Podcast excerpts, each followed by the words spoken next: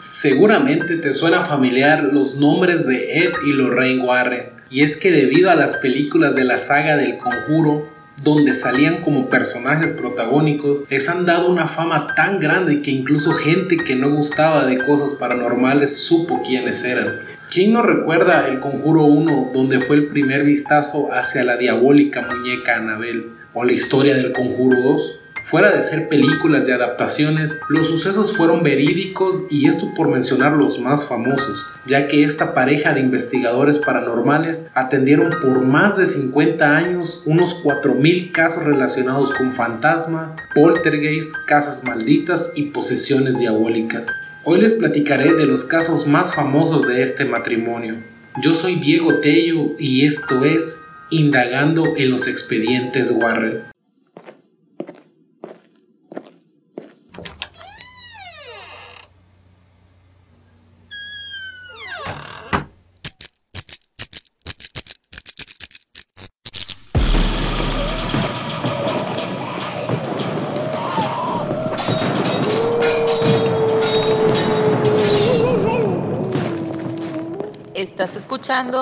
El misterio está servido.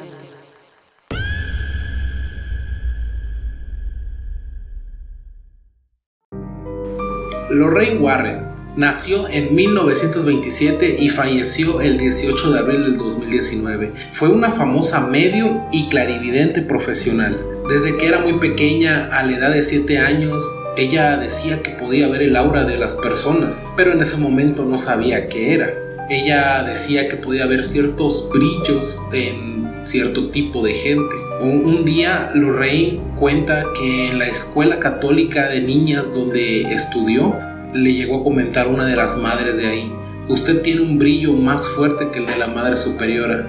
A lo que la madre contestó, ¿de qué luces me hablas?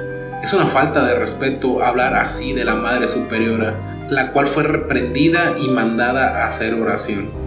En ese momento Lorraine se había percatado que ella era la única con ese don, pero ninguno de su familia pudo entender por lo que pasaba Lorraine, así que ella simplemente guardó su secreto hasta conocer a Ed. Por otro lado, Ed Warren, que nació en 1926 y falleció el 23 de agosto de 2006, fue el primer demonólogo laico de su tiempo y eso que en ese momento existían siete, ya que todos eran sacerdotes. También fue pintor y autor de varios libros de ciencia ficción. Ed comentó que durante su infancia, desde los 5 hasta los 12 años, era acosado por el fantasma de una anciana. Eh, lo atormentaba tanto que decía que a las 3 de la mañana siempre lo despertaba pequeños porrazos en su closet. Él para poder conciliar el sueño tenía que irse a la cama de sus papás y dormir ahí. Pero Ed nunca supo qué era eso que tanto le sucedía. Y como niño nunca fue tomado en serio por todas estas cosas que él veía. Así que simplemente nunca volvió a hablar sobre eso. Sin embargo, hablaría sobre esto hasta la edad de 16 años cuando trabajaba en un teatro colonial en Bridgeport, cuando conoció por primera vez a Lorraine. Rápido se hicieron amigos y después novios. Ed le contó a Lorraine lo que le había sucedido de niño, mientras que Lorraine también aprovechó y le contó su secreto de ser una medium y de ver estas auras. En ese momento el destino los unió, eso cuenta Ed. La forma en que ellos se hicieron famosos empezó cuando Ed, como cualquier joven en ese tiempo, tuvo que irse a la Segunda Guerra Mundial. Sobrevivió y regresó a casa para formalizar con Lorraine. Una vez casados, tuvieron una hija, Judy Warren.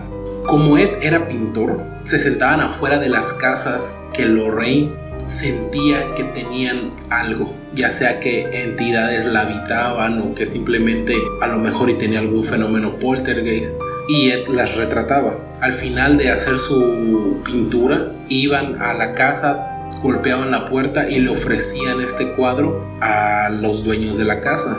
Y de paso también le preguntaban si fenómenos extraños ocurrían en su casa. Algunos le decían que sí, otros no le respondían y algunos hasta los invitaban a entrar a su casa para que ellos investigaran. Así es como comenzaron ellos en esta actividad paranormal se hicieron de tanta fama que en 1952 formaron la Sociedad de Investigación Psíquica de Nueva Inglaterra.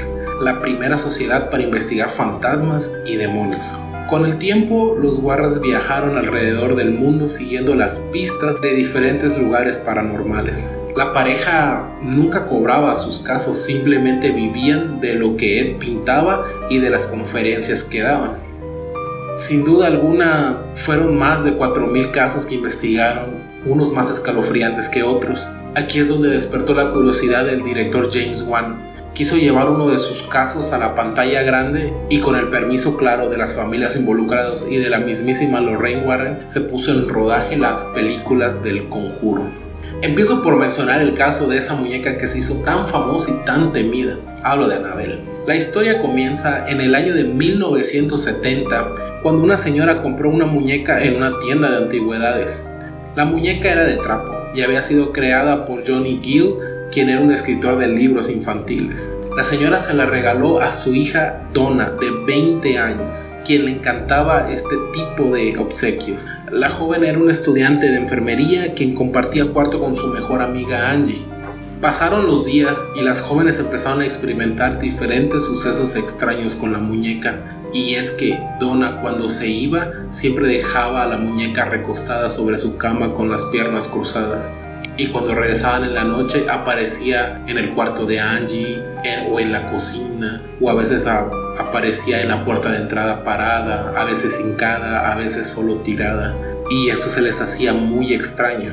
Donna también tenía un novio llamado Lou, quien desde que la primera vez que vio a la muñeca le dio tanto miedo que quiso deshacerse de ella.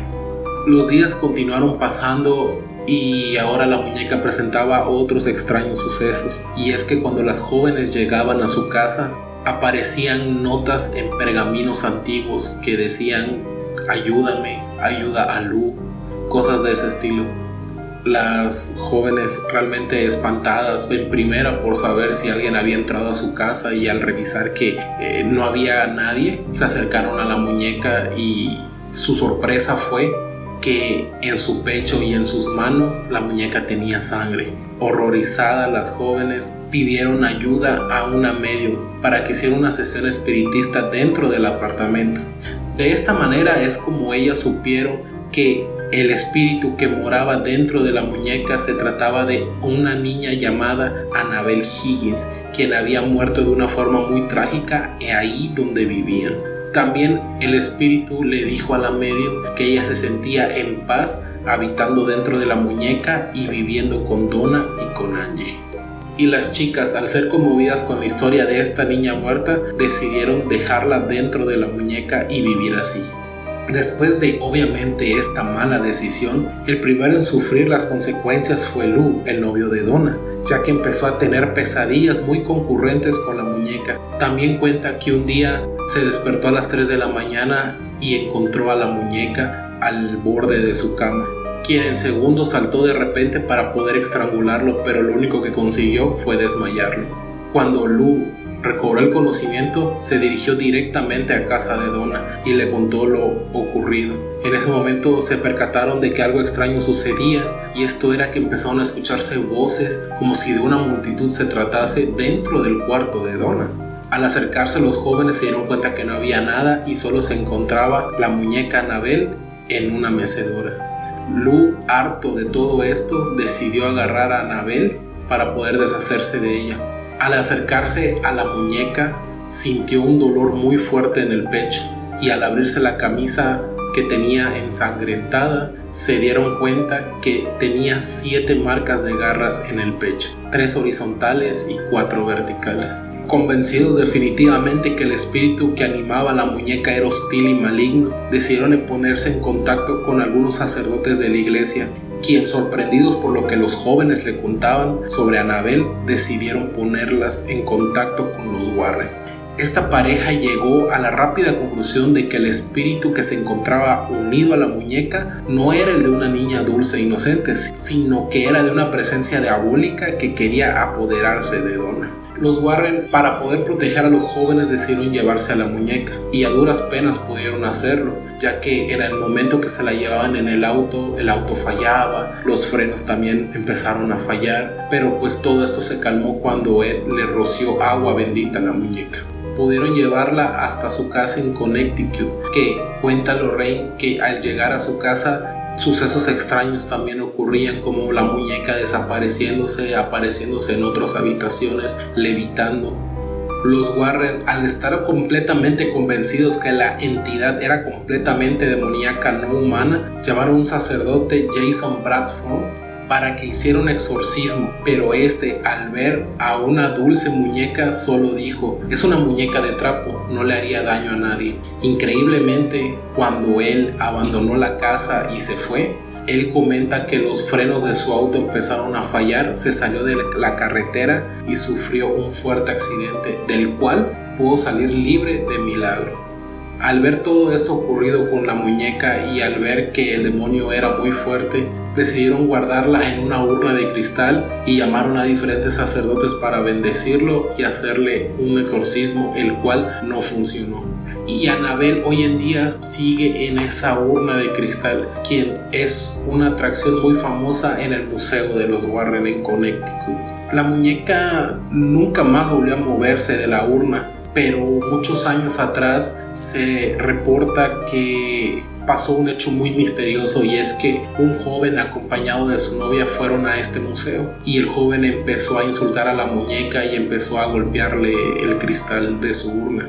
En ese momento Ed lo expulsó del lugar para que no regresara nunca más. Entonces el joven al irse en su moto siguió diciendo pestes de Anabel. Entonces los frenos de la moto le empezaron a fallar y los jóvenes se estrellaron contra un árbol. El joven murió al instante, pero la novia, después de meses en terapia intensiva, pudo sobrevivir. Ed sobre este suceso comentó que la urna de cristal podía evitar que la muñeca se moviera del lugar, pero la entidad demoníaca sigue ahí, esperando algún día pueda ser libre nuevamente. Otro de los casos fue el homicidio de Amityville. El involucrado fue Ronald Tifio. De niño se cuenta siempre tuvo un comportamiento muy agresivo, un tanto solitario y nunca tuvo una buena relación con su padre debido a que este también era severo y violento. Realmente a Ronald nunca le hizo falta nada y es que a pesar de que sus papás no le ponían atención, siempre lo podían compensar con dinero. Mientras estudiaba, llegó a liderar un grupo de vándalos. Tomaba LSD y se inyectaba pequeñas dosis de heroína. En su evidente locura y sumido en las drogas, Ronald comenzó a realizar sacrificios satánicos en el sótano de su casa. Se cuenta que él mataba desde perros hasta cerdos y pintaba con su sangre las paredes y siempre pedía más dinero y poder. El 13 de noviembre de 1974, Ronald Diffio llevó a cabo lo que siempre había planeado, y esto fue que a toda su familia la drogó y esperó hasta las 3.15 de la madrugada para poder matarlos. Lo que hizo fue agarrar un rifle de caza que tenía su papá y primero fue a la habitación de sus padres y les disparó en la cabeza. Él tenía cuatro hermanos, dos niñas y dos niños. Asesinó a todos sus hermanos y después a todos los tapó con una manta y los puso boca abajo como si estuvieran durmiendo. Simplemente limpió la sangre de las paredes, se tomó un baño, se vistió y se fue a su trabajo. La forma como fue descubierto fue por su amigo Billy, ya que él cada mañana le llevaba el periódico a su madre. Pero al estar tocando el timbre y ver que nadie salía y darse cuenta que allí estaban los autos, se le hizo muy extraño. Entonces le llamó a Ronald para decirle que algo extraño sucedía. En ese momento Ronald le dijo que lo esperara, que ya estaba en camino hacia su casa. Y cuando entraron los dos, solo pudieron ver a la familia muerta. Ronald fingió estar horrorizado por tal escena y al lugar llegaron policías y detectives. Los muertos fueron el señor Ronald de 43 años, Lois, la madre de 42, Dawn, la hermana de Ronald de 18, Allison de 13 y sus hermanos Mark de 11 y John de 9. Todas las investigaciones dieron que el asesino era Ronald, pero él siempre negó haber hecho tal atrocidad. Después de diferentes interrogaciones, él declaró ser culpable, pero él decía que en esa casa habitaba un espíritu que lo posesionó y de esta forma es como el espíritu lo obligó a matar a su familia. Esto captó la atención de los Warren, ya que la madre de Lorraine murió exactamente a la hora del homicidio ese mismo día a las 3.15 de la madrugada. Ellos fueron los primeros investigadores paranormales en entrar a la casa y ellos documentan que se escuchaban ruidos de dudosa procedencia, que habían olores extraños y que habían cambios bruscos de temperatura. Ed incluso logró fotografiar el aterrador fantasma de un niño parado junto a las escaleras que llevaban al segundo piso.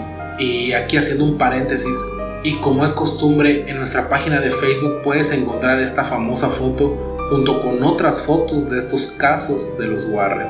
Bueno, este caso fue llamado como la casa maldita de Amityville y fue inspirada en una película que saldría hasta 1979 llamada Terror en Amityville. Aunque los Warren no pudieron indagar más dentro de esta casa, y debido a faltas de pruebas de un abogado que simplemente hundió más a Ronald, él fue sentenciado a la cárcel por haber cometido tal homicidio. Ronald Diffion sigue en la cárcel hoy en día, aunque junto con su mujer sostiene una website para seguir apoyando su declaración de que esa noche fue poseído por un demonio asesino verdad o mentira, aquella casa que se encuentra en el 112 de Ocean Avenue definitivamente esconde algo muy siniestro. Otra investigación fue el famoso caso del poltergeist de Enfield. Estos fueron los sucesos reales que inspiraron a la película del Conjuro 2, y es que esto se remonta en 1977 en una vivienda ubicada en la 284 de la calle Green Street en el barrio de Enfield al norte de Londres. La involucrada es la señora Peggy Hudson, que era una mujer divorciada de 40 años de edad que vivía ahí junto con sus cuatro hijos, Margaret de 12, Janet de 11, Johnny de 10 y Billy de 7. Todo empezó una madrugada a las 3 de la mañana cuando Janet y Johnny fueron a despertar a su mamá para comentarle que su cama se movía de arriba para abajo. La madre al llegar al cuarto de los niños se dio cuenta que nada ocurría y todo estaba normal. Al día siguiente los niños volvieron a despertar a su mamá y esta vez para decirle que extrañas voces escuchaban debajo de su cama. La madre de nuevo fue a su cuarto de los niños para ver qué ocurría y de nuevo no encontró nada. La madre pensaba que tal vez los niños estaban jugando una broma o que simplemente tenían pesadillas y no podían dormir bien. Al tercer día, los niños nuevamente despertaron a su mamá y esta vez para decirle que una silla estaba levitando en su cuarto. Esta vez la mamá estaba completamente enojada y una vez que los iba a castigar, llegó al cuarto y se dio cuenta que un baúl, el cual pesaba muchísimo, que desde que se mudaron nunca había sido movido de su lugar, estaba en medio del cuarto de los niños. La mamá, al no entender qué podía haber pasado, junto con los niños empezaron a mover el baúl para ponerlo de nuevo en su lugar original. Apenas la mamá se volteó, el baúl se volvió a poner en medio del cuarto. Y la mamá al ver esto quedó horrorizada y fue que le pidió ayuda a sus vecinos los Nottingham. Los vecinos fueron a echarle un vistazo a la casa solo para corroborar que realmente sucedían cosas muy extrañas y cosas que le evitaban. No tardó mucho para que llamaran a la policía. La primera en llegar fue la agente Carolyn Hibbs y aseguró que cuando entró a la casa vio como un sillón se movía por sí solo desde la cocina hasta la sala. La policía, al no poder encontrar una explicación de lo que allí sucedía, los Hudson y los Nottingham decidieron llamar a la prensa. Y los primeros en presentarse fue el diario Daily Mirror con el fotógrafo Graham Morris y un reportero llamado Douglas Benz, que al querer tomar una foto dentro de la casa fue golpeado por un Lego que le fue arrojado de la nada. En ese momento el reportero se comunicaría a la famosa ya Sociedad para la Investigación Psíquica. Quien llegó a la casa de Enfield fue Maurice Grus, uno de los miembros activos de esta asociación. Él nos cuenta, tan pronto como llegué, me di cuenta de que el caso era real, porque la familia estaba en mal estado. Todo era un caos. Vi piezas de Lego que volaban a través del cuarto y pedazos de mármol que cuando los recogía estaban calientes. Algunas puertas se abrían solas. Sentí una especie de gran brisa fría recorrer mi cuerpo y los miembros de la familia Hudson eran arrojados fuera de sus camas por la noche. Eran típicas actividades del fenómeno poltergeist. El tiempo iba pasando, pero la mayor actividad paranormal sucedía alrededor de Janet Hudson. Ella entraba en trances violentos e inclusive se le vio levitar en su cuarto estando en trance. Janet admitiría muchísimo después que antes que empezaran estas actividades paranormales, ella jugó el tablero Ouija junto con su hermana, sin saber que todo esto iba a ocurrir. Eh, ella cuenta que, que la levitación le daba mucho miedo. Ella cuenta, recuerdo también que una cortina comenzó a enrollarse alrededor de mi cuello. Yo comencé a gritar porque pensé que iba a morir. Mi madre tuvo que usar toda su fuerza para hacerla pedazos y liberarme. Uno de los sucesos más intrigantes era cuando Janet entraba en trance. Se le podía escuchar una voz gruesa diciendo diferentes obscenidades. Esta entidad que habitaba dentro de Janet decía que había habitado la casa muchos años atrás y también contó la forma como murió. Él dijo, justo antes de morir quedé ciego. Luego sufrí una hemorragia, me quedé dormido y morí en la silla en la esquina de la planta baja. Después de investigar, los antiguos dueños de la casa dieron con un hombre llamado Bill Wilkins, quien era un hombre de edad avanzada, muy mal hablado y gruñón, y que efectivamente había muerto en esa casa muchos años antes que los Hudson la habitaran. Después de pasar por tantos sucesos, Janet Hudson fue mandada a un hospital psiquiátrico para hacerle pruebas físicas y mentales para ver que todo estaba bien, y efectivamente así era. Lo extraño fue que las actividades paranormales que ocurrían en la casa de Enfield se calmaron cuando Janet se fue, a lo que los investigadores llegaron a la conclusión que quien hacía todo este montaje era la misma niña, y fue cerrado el caso. Fue hasta abril de 1979, dos años después del caso, fue reabierto e investigado por Ed y Lorraine Warren. La famosa pareja de demonólogos concluyeron que lo que vivió Janet Hudson y toda su familia había sido un hecho verídico, sin mencionar que sus extraños sucesos fueron corroborados por más de 30 testigos, entre ellos varios policías y periodistas. Janet Hudson, quien actualmente vive en la localidad de Essex en Inglaterra, afirma que lo que pasó ahí fue real y también admitió haber fabricado uno que otro suceso paranormal. Ella contó esto. Solo el 2% de los fenómenos que ocurrieron en nuestra casa fue falso. Una o dos veces falsifiqué los fenómenos solo para ver si el señor Cruz nos atraparía y siempre fue así. Cuando supe que iban a filmar una película de todo esto, no me puso muy feliz. Aunque hay que reconocer que fue un caso extraordinario, uno de los casos más reconocidos de la actividad paranormal en el mundo, pero para mí es un recuerdo triste. Y el último, pero no menos importante caso fue el de la familia Perrón. Y esta fue la inspiración de James Wan para hacer la primera película del conjuro. Y que con esto sería su trampolín para empezar las mejores sagas de terror en el cine. Solo por mencionar algo, El Conjuro está en el top 10 de las mejores películas de terror de todos los tiempos y recaudó casi 42 millones de dólares en taquilla en tan solo dos días de su estreno. Bueno, esto es aparte.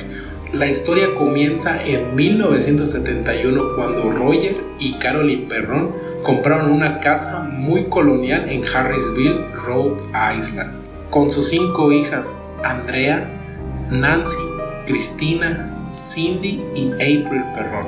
Al poco tiempo de haberse mudado a la casa fue que empezaron a suceder cosas muy extrañas.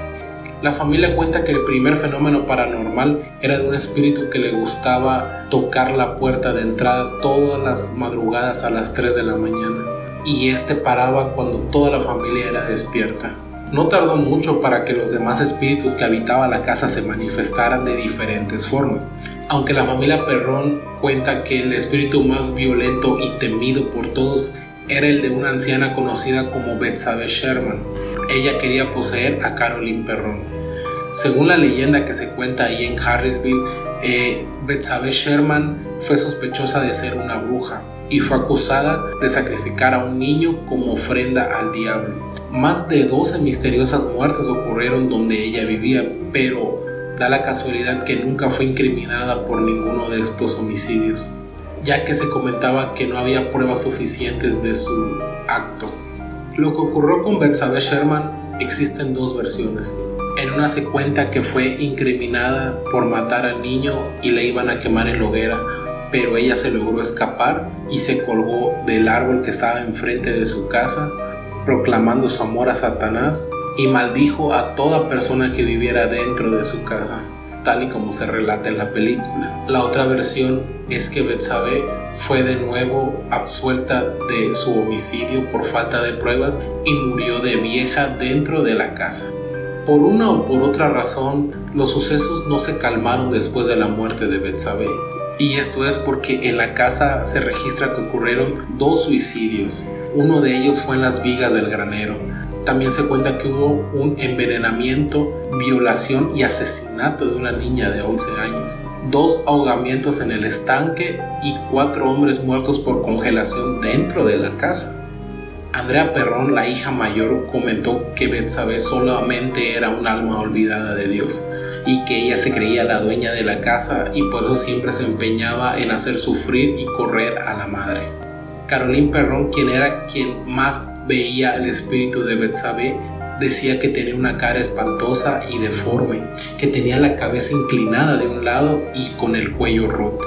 Ella dice que no tenía ojos ni boca, sino que esos agujeros lo ocupaban un montón de telarañas.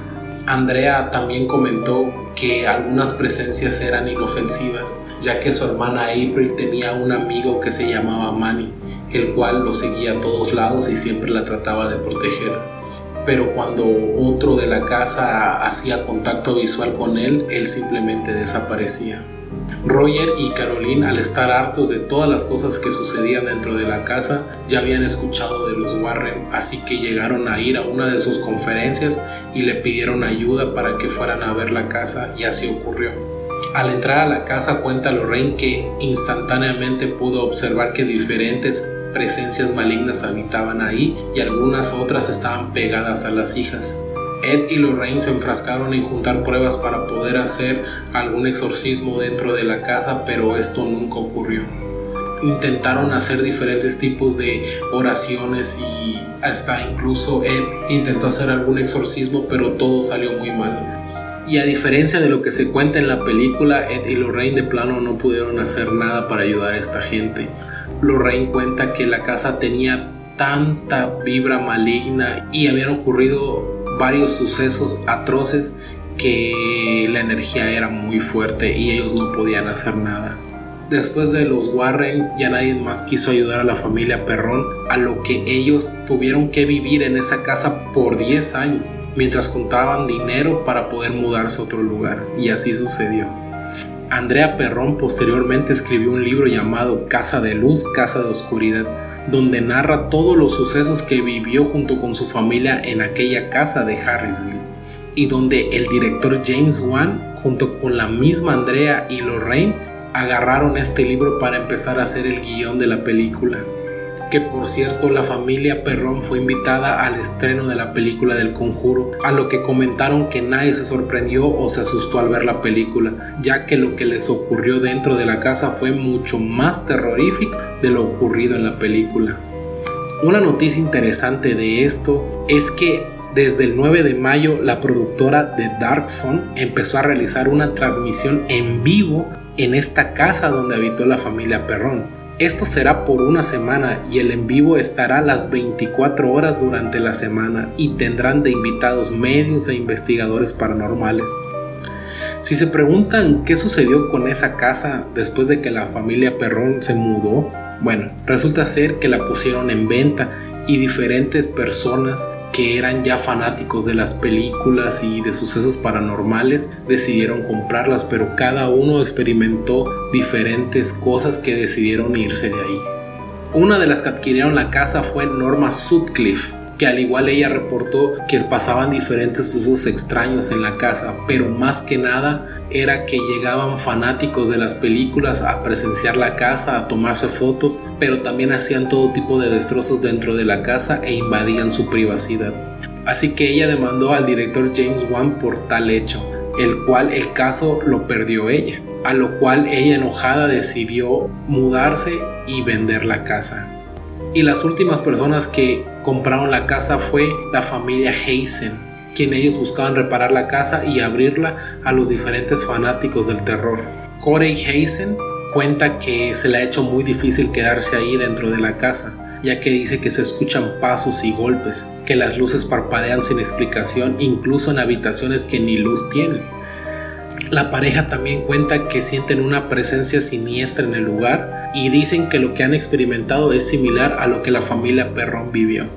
Entonces, más recientemente, la productora Darkson y la familia Heisen se pusieron de acuerdo para hacer este evento, el cual tiene como finalidad recolectar fondos para organizaciones que combaten el coronavirus.